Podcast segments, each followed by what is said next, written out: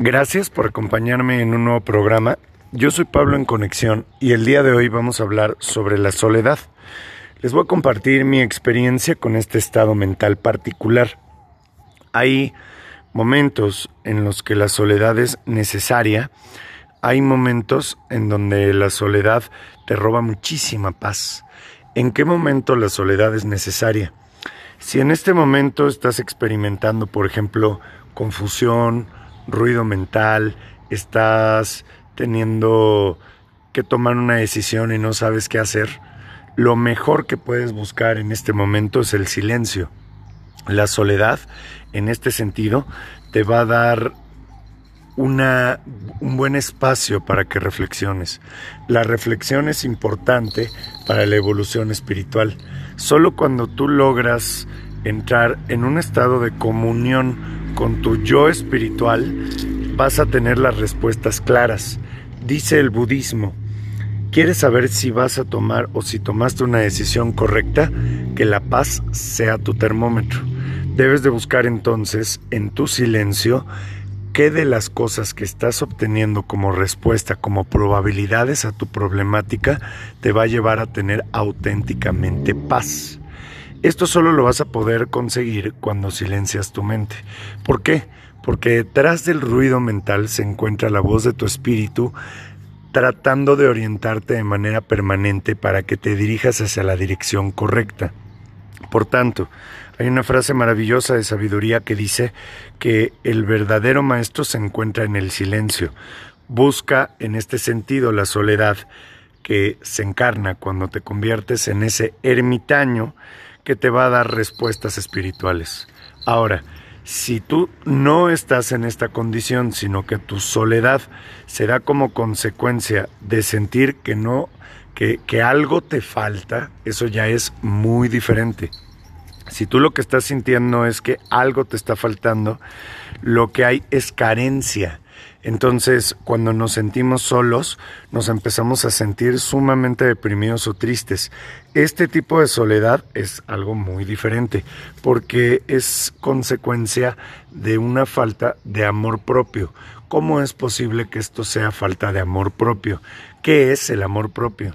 El amor propio es la capacidad que tenemos de voltear a ver dentro de nosotros nuestras propias necesidades y como consecuencia cubrir o resolver todas esas dolencias o todos esos vacíos que tenemos. Sin embargo, la mayoría de las personas la verdad es que no está acostumbrada a estar sola. En el momento en el que tiene un espacio con él mismo, con ella misma, empieza a sentirse profundamente inquieto y molesto porque la soledad le genera depresión. ¿Por qué pasa esto en la mayoría de los casos? He visto mucha gente a lo largo de mi carrera, muchas personas a lo largo de mi vida, que en el momento en el que se encuentran solos, inmediatamente están buscando a otra persona, están viendo con quién salir, qué fiesta o qué situación pueden eh, integrar para ocuparse y como consecuencia, en realidad, fugarse de la realidad.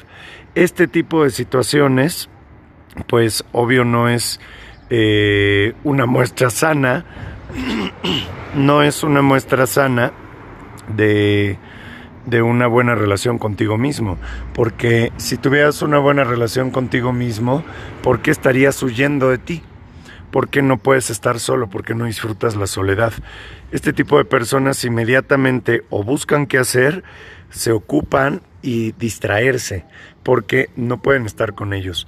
Ahora, ¿qué se hace en este tipo de casos? Pues lo que tienes que hacer es empezar a buscar una relación sana contigo mismo, comenzar a preguntarte por qué me siento así, cuál es el origen del problema, empezar a indagar sobre tu yo interior, sobre tu propio silencio y empezar a sentirte. El, sentirte es importante. ¿Cuántas veces te has dado la oportunidad de sentirte? Por ejemplo, si tú eres una persona que está dedicada a la meditación, si eres una persona que practica yoga, si eres una persona que tiene una alimentación sana, se preocupa por lo que ingresa a su cuerpo, la cantidad de líquido que consume, pues es una persona que tiene amor propio, ¿no? Pero si tú no eres una persona que hace estas cosas, entonces cada cuánto te atiendes, cada cuánto consideras que, ¿sabes qué? Me merezco un masaje, me merezco voltearme a ver en el espejo, me merezco irme a comprar cosas, ropa para verme bien, me merezco sentirme sano, me merezco unas vacaciones, me merezco, o sea, el merecimiento es algo importante. Me merezco, escucha esto es súper importante. Me merezco llorar. Me merezco sentir mis emociones. Me merezco que las demás personas me consientan. Me merezco que me voltee, que tener a alguien que me abrace. Me merezco sentir cosas bonitas. Me merezco una buena pareja. Me merezco que me traten bien. Todo eso es lo que te hace sentir o no soledad. Cuando tú eres consciente del merecimiento que por naturaleza deberías de tener y te tratas bien, te cuidas, te consientes, entonces eres una persona que ama estar consigo mismo. Y ese estado de soledad no lo vas a sentir. Otro tipo muy particular de soledad se genera también cuando eres una persona que ha practicado espiritualmente mucho el estado del ermitaño. Eso es algo que también me pasó. Después de estar mucho tiempo, o sea, años, yo fui ermitaño bastante tiempo y aunque vivía en una sociedad era súper ermitaño, sigo siendo un poco porque pues sí me gusta mucho estar conmigo, pero me di cuenta que estaba demasiado conmigo y eso resultó no ser tan bueno en un punto porque me empecé a sentir como deprimido. Hubo un punto en donde me empecé a sentir solo. Ese punto, que no estuvo tan padre, eh, llegó a un punto clímax un sábado en el que tenía el día libre, cosa que es un poco inusual en mi vida, y quise hacer algo como ir a una montaña con mi perrito y no tuve con quién ir. Entonces me di cuenta que no tenía pues realmente eh, compañeros, no tenía amigos, no tenía muchas cosas, estaba rodeado de personas, pero me encontraba totalmente solo y cambió mi conducta, me di cuenta el valor de la comunidad. Cuando tú comienzas a vivir en comunidad, empiezas a construir comunidad con lo que te gusta, ¿no? O sea, pues yo soy una persona que me gusta lo espiritual, me gusta el trabajo, pues otro tipo de pláticas, otro tipo de cosas, el trabajo espiritual siempre para mí es el punto crucial y no siempre te encuentras gente que esté metida en ese tipo de cosas, pero pues cuando empiezas a ir a yoga, cuando empiezas a ir a las meditaciones, cuando empiezas a buscar estos círculos, te empiezas a rodear de otro tipo de amistades este tipo de amistades son amistades que te van a nutrir lo que tú buscas y sobre todo también están buscando lo mismo que tú.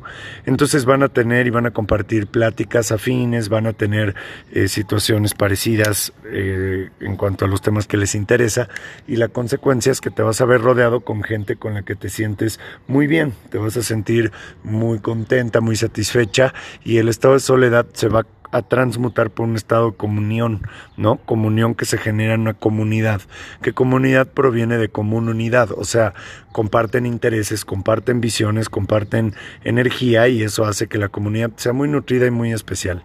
Bien, Espero que te haya dado eh, valor este podcast. Como siempre los hacemos con toda la intención de que ustedes reciban un proceso formativo que les enriquezca todo su caminar espiritual. Eh, les agradezco mucho. Esta semana eh, en YouTube pueden encontrar el video teórico sobre soledad y una meditación sobre soledad para que puedan profundizar. Búsquenlo en YouTube de Pablo en Conexión o en Facebook de Pablo en Conexión. Y recuerden que todos los viernes a mediodía tenemos nuestra conferencia semanal en todas nuestras redes, en Instagram, Pablo en Conexión Facebook Pablo en Conexión, YouTube Pablo en Conexión y ahí van a encontrar la retroalimentación semanal de nuestro tema. Les mando la mejor vibra, les agradezco mucho la atención. Namaste.